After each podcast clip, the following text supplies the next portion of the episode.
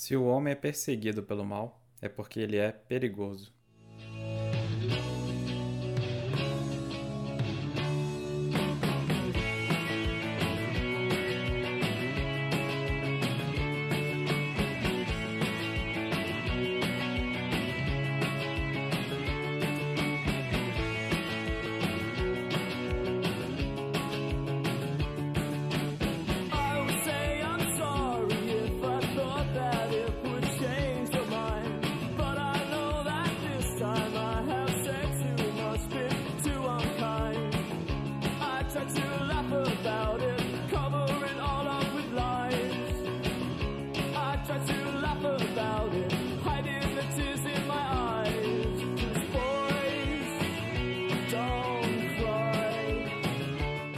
Pessoal, eu sou o Felipe Chakra e bem-vindo ao meu primeiro episódio do podcast do Livro Certo, o podcast que eu criei para a gente entender como que diversos livros de temas diferentes se encaixam para a gente entender questões da modernidade. E hoje eu quero falar com vocês sobre masculinidade. E esse assunto de masculinidade ele é muito complicado de falar sobre ele abertamente, porque se você for tentar conversar isso com um não cristão, Principalmente se for, sei lá, um cara que ele tem uma ideologia mais feminista, mais pra esquerda, assim, mais canhotão.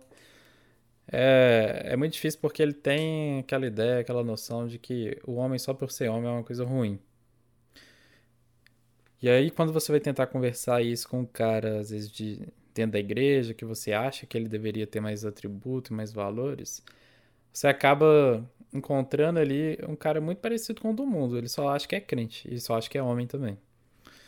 E para ilustrar isso melhor, eu vou tentar mostrar algumas coisas que eu vivi dentro da igreja para você entender como que essa, essa questão da masculinidade é tão complicada.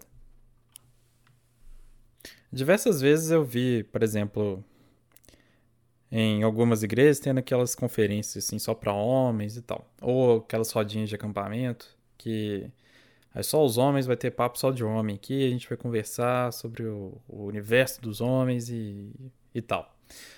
Aí a gente depois vai abrir aqui um espaço pro, pro pessoal falar e o pastor vai tirar as dúvidas. É uma das coisas que, assim, que eu mais detestava de participar é isso.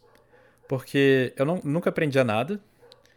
E o que, na verdade, eu aprendi é que esse, esse pessoal é muito retardado, sabe? Que eles não têm noção do que é ser homem de verdade.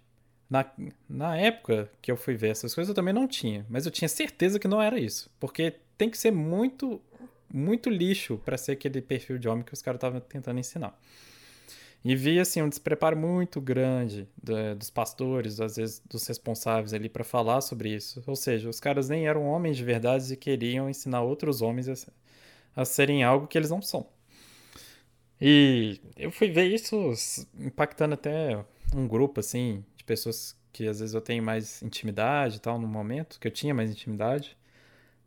Que assim, você vê, né, vê no grupo, assim, uma grande facilidade de lidar com o obsceno, mas no sentido não de lidar de uma forma santa, mas se entregar. É tipo assim, ah, o obsceno tá ali, e eu vou falar sobre esse assunto dessa forma mesmo, então eu vou pular nele de ponta cabeça, com a boca aberta ainda, para ser o mais obsceno possível. Por quê? Porque eu quero ser engraçado, quero ser divertido, quero fazer os outros rirem. É só uma brincadeira, não tem que levar a sério, não.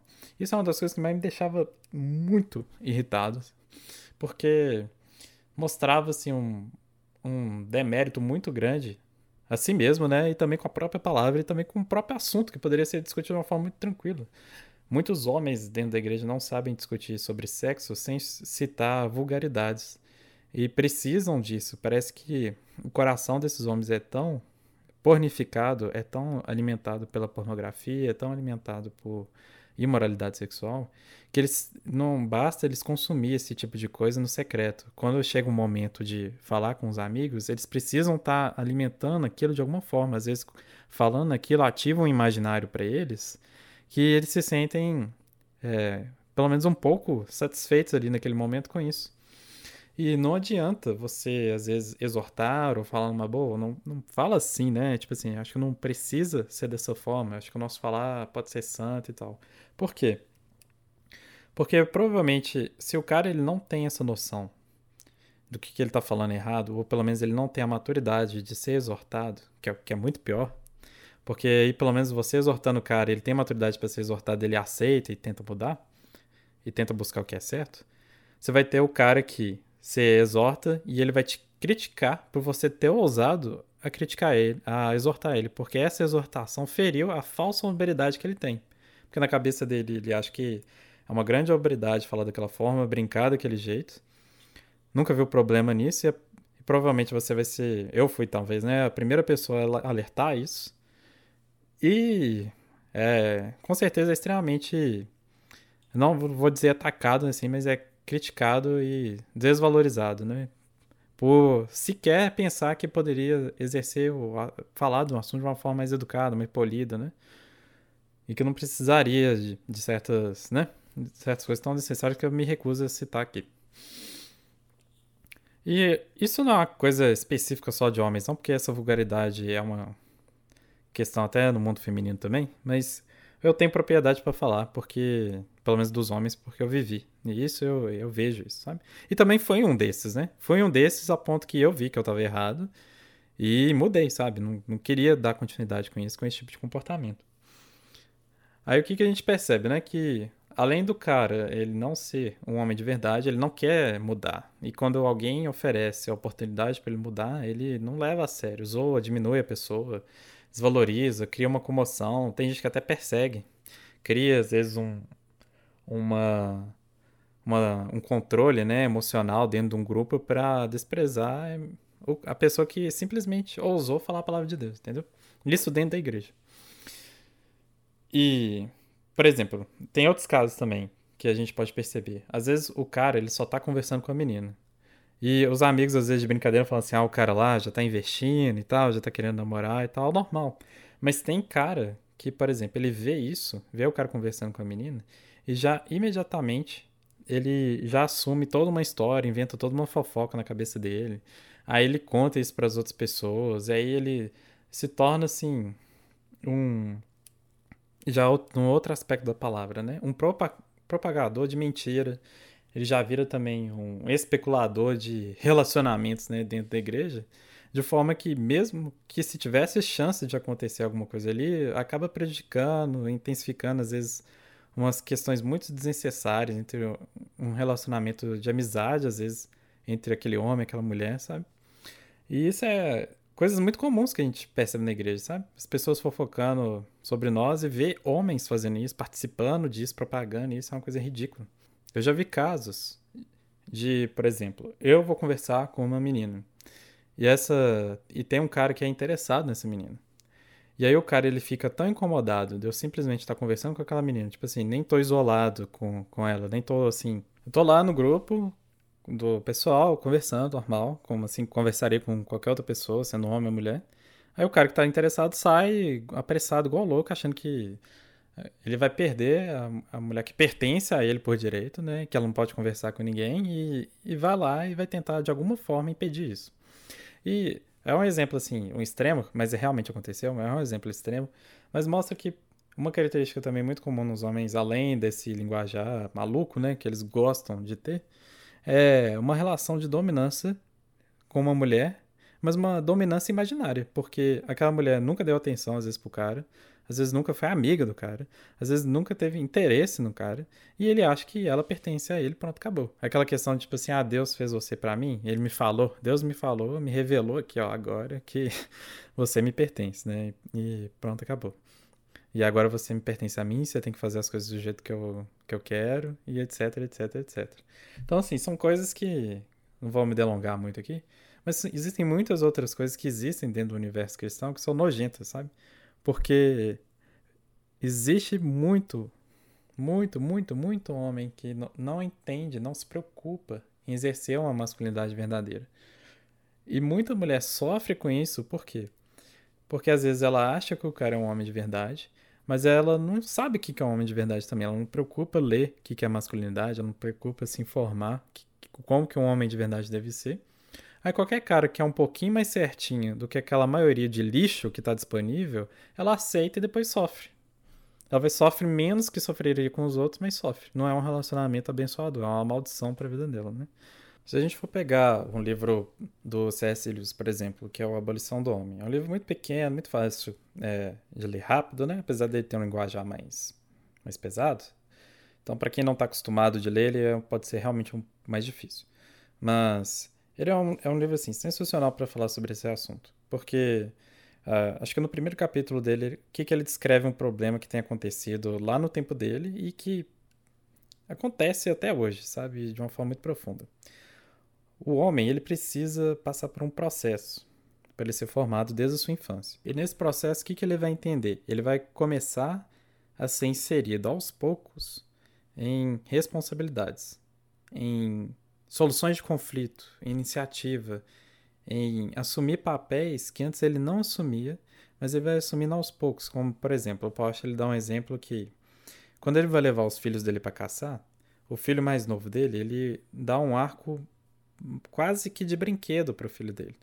Mas para o filho dele assimilar, entender, né, que ele está crescendo, ele está se envolvendo, ele está ali com uma arma.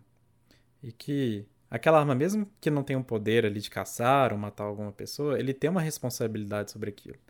E ele tem que lidar com aquilo de uma forma correta, porque senão outras pessoas podem se machucar. Então, quando as pessoas não têm esse pensamento, né, igual o Porsche tem, e acabam dando uma arma de verdade para um cara que mentalmente ele tem 5 anos, o que que acontece? Ele acaba machucando outras pessoas. Ele acaba ferindo, trazendo dor, sofrimento, às vezes matando.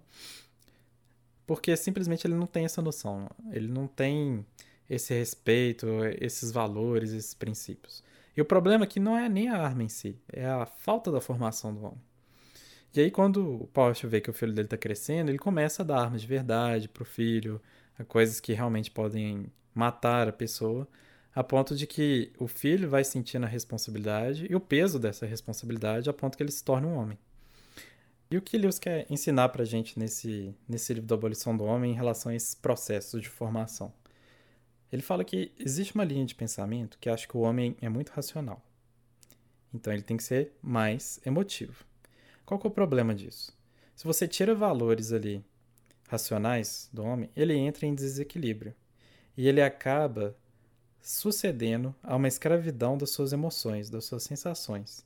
E ele não tem, por exemplo, o ato da autorreflexão, dele se autoanalisar, dele enxergar melhor a consequência das suas atitudes. E isso explica muito porque os homens às vezes saem em busca de um, uma relação afetiva né, com a mulher, às vezes temporal, sexo casual, assim como outros problemas. Isso também pode explicar também em questões extremas o estupro, o abuso, as relações abusivas né, que acontecem porque o homem ele deixa de, de ter aquela característica racional dele para ter uma característica essencialmente emocional e o torna simplesmente uma besta, um animal que simplesmente vive em função das suas emoções. E ele acha muitas vezes que é livre por causa disso, que ele foi liberto daquele pensamento racional que aprisionava o homem, agora ele é um homem de verdade. Mas na verdade, ele é escravo das sensações dele e ele vive em função de satisfazê-las. E aí, quando a gente vai olhar um outro tipo de pensamento que achava que o homem era emocional demais e tira uh, os princípios bons emocionais dele, o que acontece? Ele fica tão racional a ponto que ele não, ele não é movido mais pela emoção. E é a emoção que faz com que o, o homem ame as pessoas a ponto de morrer para protegê-las. Ou seja, o homem ele vai para a guerra não é racional, é emocionalmente. Ele sacrifica pela sua nação, ele sacrifica pela sua mulher, ele sacrifica pela sua família por causa dessa noção emocional, desse princípio emocional bom que ele tem.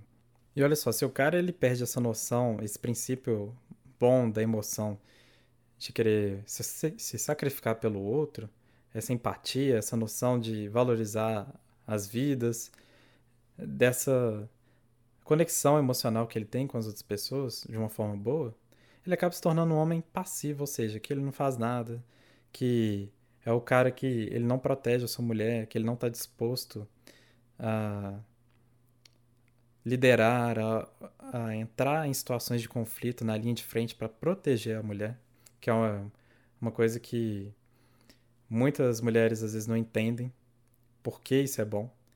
E entrando mais detalhes, como por exemplo, o movimento feminista não quer que o homem lidere a relação. Ele o movimento feminista fala que a relação tem que ser igual. E pronto, acabou. Só que uh, o movimento feminista ele é tão burro que ele não entende que por o homem ser o líder da relação é uma proteção a mais para a mulher, porque aí ela não vai ter que assumir o risco, ela não vai ter que lidar com situações de conflito, ela não vai ter que se sentir insegura com pressões emocionais muito grandes, ela não vai ter que lidar com situações difíceis. Isso priva a mulher de várias, várias outras coisas. Aí quando esse bando de feminista educa esse bando de homem para ser um homem passivo, quando chega o um momento de, por exemplo, o, o marido, né, que elas tanto doutrinário nesse, nessa questão feminista, é, vê que a mulher está sendo praticamente assim, é, meio que abusada por um outro cara, eles não fazem nada. Porque atualmente você defender a mulher é tornar, mostrar que ela é frágil, que ela não consegue se defender sozinha. O que é ridículo. O que é ridículo. Aí você deve estar pensando, não, é óbvio que isso não ia acontecer. É claro que o, que o homem ele não ia fazer isso. Mas, cara, se você pesquisar aí na internet, tem casos de youtuber feminista que tem marido e ela teve uma situação exatamente assim. Tava na piscina, o cara ficou tirando foto dela, tipo assim, do corpo dela lá na piscina. O marido vendo isso não fez nada. Ele simplesmente falando assim: ah, deixa pra lá, vai embora. Tipo assim, o cara desvalorizando a mulher dele ao vivo e a mulher lá que teve que se defender. E a própria, que não gosta de ser defendida, achou ruim do cara não defender ela. E ela tá certa de achar ruim que um cara não tenha defendido. É um cara banana, assim, um cara fraco, sem peito. Mas ao mesmo tempo, é muito engraçado essa incoerência dela, né? É como o C.S. Lewis fala no livro dele. Criamos homens sem peito e esperamos deles a virtude e a iniciativa. Zombamos da honra e ficamos chocados ao encontrar traidores em nosso meio. Nós os castramos e exigimos dos castrados que sejam frutíferos. Ou seja, quanto mais a gente tenta interferir nesse processo, tirando os valores racionais e tirando os valores emocionais do homem, a gente acaba criando esses dois tipos de homem: o homem banana ou o homem bestial. O cara que é sem peito, que é covarde, não faz nada, ou o outro que faz, mas ele é escravo dos seus próprios prazeres e ele não tem consciência, não tem noção de consequência do que ele está fazendo. Agora, será que a sociedade ela tem capacidade de, de ajudar a gente a entender o que, que é uma boa masculinidade? E eu vou te dizer de uma forma bem Bem sincero, não. Não tem. Porque a sociedade em si, ela não, tem nenhum compromisso com o evangelho. O mundo, né, já é do maligno e ele pretende atender é, diversos tipos de ideias e pensamentos que, mesmo que tenha ali alguma coisa ou outra que dá para aproveitar, que tem a ver com o que o cristão pensa, a gente vai percebendo que, na verdade, é só uma coisa que é favorável para aquele momento, sabe? Como por exemplo, ultimamente tá se criticando muito um cara lá na internet porque ele fica postando vídeo das meninas lá de biquíni expondo as mulheres o corpo delas é, de uma forma bem assim, né, pejorativa e sexualizando. E o cara realmente tá errado. Então, o que, que a gente pode configurar a sociedade nesse sentido? Que ela começou a se mobilizar, a criticar o cara, cancelar ele, o conteúdo dele, as coisas que ele faz, de uma forma de reprimir esse tipo de comportamento. Só que é muito engraçado quando isso acontece. E é uma forma até irônica, porque quando a galera que começa a criticar também é, as pessoas que a sociedade gosta, como famosos da música, etc., e começam a fazer a mesma coisa, eles não fazem nada. Então, os valores para a sociedade, e até os valores até que a gente pode se dizer um pouco cristãos ou parcialmente cristãos, eles são ali para atender uma agenda, um tipo de pensamento, algum tipo de interesse. Eles não estão preocupados realmente em serem certos, em agir de uma forma certa e ensinar os homens a viver de uma forma correta. Eles só querem manipular as pessoas ao seu prazer. E se aquele valor ali ele é conivente para manipular a pessoa, então eu vou defender ele. A partir do momento que ele deixa de ser conivente para mim, eu não defendo mais. E é por isso que a gente vê é, personagens aí brasileiros, até internacionais, que até mulheres mesmo, que ficam expondo seu corpo de formas assim bem bem imorais sexualmente. E aí quando um cara também participa desses clipes, ele é famoso, ele é queridinho, às vezes pela sociedade, nada acontece com ele, o pessoal adora, fala que ele foi sensacional. Mas é um cara que a pessoa, que a sociedade decide não gostar, mesmo ele participando do grupo dos ímpios, né? é, eles vão atrás deles sem pensar duas vezes, sabe? Então não dá para depender da sociedade para a gente encontrar algum norte para se guiar. O norte sempre vai ser a palavra de Deus e aqueles cristãos que são realmente é, fiéis à verdade de Deus e que estão dispostos a explicar algumas coisas que a gente não entende com tanta clareza. E Lewis é um deles, né? A gente também tem é, um livro muito bom que fala sobre masculinidade, que se chama Homem de Verdade: O Chamado de Deus para a Masculinidade, de Richard Phillips. E um dos pontos que eu quero trazer desse livro aqui é a questão da relação do homem ao trabalho. O homem tem que trabalhar. E isso é, assim, é uma questão crucial, obrigatória. Não tem escolha. E a gente não está falando que tem que ser um trabalho mais fácil ou mais difícil, mas ele tem que trabalhar. E ele tem que ser um provedor para a família. A questão é que muitas vezes os homens cristãos, principalmente das gerações antigas, achavam que o, o trabalho do homem tinha que ser somente o trabalho de prover para a família, ou seja, ser aquela profissão ali que ele faz nove horas por dia para prover o sustento para sua família e pronto, acabou o trabalho do homem. E muitos negam que quando eles chegam em casa ainda tem mais trabalho para fazer, tem que ajudar a mulher na casa, tem que ajudar a arrumar.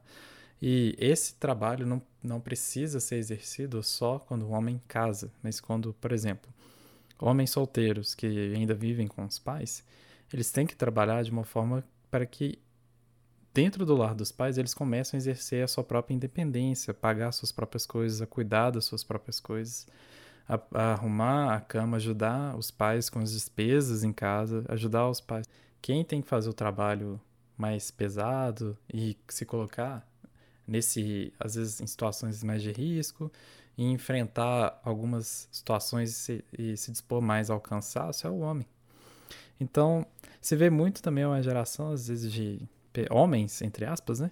Que acham que estão sendo homens, mas estão lá, deixando seus pais é, se sustentando eles enquanto eles jogam, ficam aí se divertindo, fazendo o que eles querem aí no computador, obrigando os pais a sustentar esse meio de vida, sendo que eles não cooperam com os pais nem para ir para o supermercado fazer compra para eles, nem se, se dispor a pagar pelas compras do supermercado mesmo, nem ajudar na conta de energia, às vezes que eles gastam mais do que os próprios pais por ficar às vezes consumindo tantos jogos. Também não se dispõe também a, a cuidar dos pais, ver se eles se eles estão bem, se eles precisam de alguma coisa, se às vezes fazer um agrado para eles. Tem tem até gente assim que se dispõe a aprender a cozinhar para que a mãe descanse, sabe? Tem um dia de descanso, não precise se preocupar com o almoço da família. Tem é, gente também que se dispõe a ah, às vezes no Dia das Mães, a não deixar a mãe trabalhar e fazer a faxina. Por que, que isso não, é já não é um costume, né, de priorizar o cuidado, né, dos pais em função disso? E mas não, né, é muito fácil é, ficar vivendo seus próprios prazeres como um menino, né, ficar o dia inteiro vendo YouTube, vendo coisas, arrumando mil desculpas para não servir os próprios os próprios pais como homem de verdade, né? Tem até um uma história sobre isso que eu vi no BTcast, que é sobre os caras que os judeus antigos que se entregavam ao Corban, que era um voto lá que eles faziam que eles tinham que ficar integralmente na igreja porque eles não queriam cuidar dos pais quando envelhecessem, que era um dever moral cuidar dos pais mais velhos, né? E nem quando o cara é mais novo, que esse cuidado é mais simples, até mais fácil, com menos tarefas, né? Ele não quer fazer. E o cara se coloca, às vezes, numa disposição tão grande, às vezes, para servir a igreja, igual essa Corban, né? Igual os judeus antigos, para fugir da família e não ter que servir aos pais. E, os, e muitas vezes tem que entender que negar a sua família é negar a Deus também. Isso é bíblico, a gente consegue perceber isso. Se a gente abrir a nossa Bíblia em 1 Timóteo, capítulo 5, versículo 8, diz assim: se alguém não cuida dos seus parentes, especialmente dos da sua própria família, negou a fé e é pior que um descrente. Então, assim, tenha em mente que se você quer ser um homem de verdade, trabalhe e trabalhe de todas as formas que estão disponíveis na sua vida. É claro que você tem que respeitar seus limites, é claro que você tem que ter descanso, mas assim, né, não é o que a gente está acostumado de ver, de ser o cara que trabalha demais, que ajuda demais e não tá preguiçoso. Na verdade, o que a gente mais vê são os homens passivos, preguiçosos, né? O que é comum de ver em exageros de trabalho é o homem achar que o trabalho é o Deus da vida dele e ele vive em função disso. Aí sim, ele vai negar a sua família também, ele vai priorizar muitas outras coisas que não não são do agrado de Deus essa priorização. Então, assim, são várias questões que o homem precisa fazer para ele ser um homem de verdade. E eu vou deixar uma polêmica aí por último, que é a questão da saúde. Existem muitos homens que também negligenciam a sua própria saúde, a ponto de que o homem ele não precisa se preocupar, tem que ser barrigudo mesmo, ou não tem problema o cara ser gordo. E a questão aqui não é nem estética, mas é a questão que se o cara ele não cuida nem de si mesmo, como é que ele vai cuidar da mulher, como é que ele vai exercer um, um outro tipo de cuidado, né? Não quer dizer que uma coisa limita a outra necessariamente, mas mostra que se o cara ele não está preocupado de cuidar de aspectos importantes da própria vida dele, ter uma vida de qualidade, por que, que ele se preocuparia em ter isso com outra pessoa também? Então, eu não estou defendendo aqui que o cara ele tem que ser realmente bombado, ele tem que ser musculoso, tem que ter o um físico imponente. Eu tô dizendo que ele tem que preocupar com a saúde dele. A alimentação tem que ser boa. Ele não pode ser movido só pelo seu prazer alimentício ou pela sua preguiça de não fazer exercício. Ele precisa sim ser um exemplo, tanto para sua mulher, tanto para seus filhos, de que, ele precisa, que eles precisam cuidar do seu corpo, assim como ele tem cuidado também. Acredito que há muito mais a ser trabalhado sobre a masculinidade. Existem pessoas até bem mais capazes do que eu para tratar sobre isso. Recomendo muito você procurar o Paul Rocha, Augusto Nicodemos, também ah, pregações né, do Guilherme de Carvalho, Igor Miguel, a leitura também sobre o que é ser homem de verdade. Existem livros que tomem muito cuidado que não tem uma qualidade sobre isso, então eu deixo a indicação do Abolição do Homem e do Homem de Verdade, do Richard Phillips. Você também pode ler alguns livros do Timothy que falam sobre trabalho também e que também falam sobre é, o ego, que se aplicam muito nessa questão do homem. Tem também um livro do Cristianismo por Simples que pode entrar também nessa, nessa questão. Há também podcasts do Bibotalk que vão tratar mais essa questão é, da masculinidade, da sociedade às vezes panificada. Tem muitos episódios lá bons pra gente ouvir e refletir sobre isso. O importante é você estar tá sempre buscando, você não é passível de erro, sempre vai errar, mas o importante é você tentar buscando, né? O arrependimento e alcançar finalmente né, esses princípios, a aplicação deles, a ponto deles estarem totalmente enraizados na sua vida, a ponto de ser muito prazeroso e fácil aplicar isso de uma forma natural. A gente precisa disso porque, como eu falei lá no começo desse podcast, que o mal ele só vai perseguir os homens verdadeiramente porque eles são perigosos.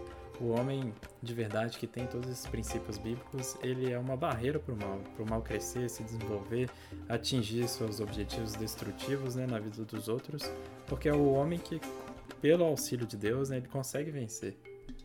Então, o homem ele é perigoso, ele precisa ser perigoso para o mal, para que a gente consiga cumprir o propósito de Deus que ele incumbiu para nossa vida. Muito obrigado, pessoal, por ter me acompanhado até aqui e até a próxima.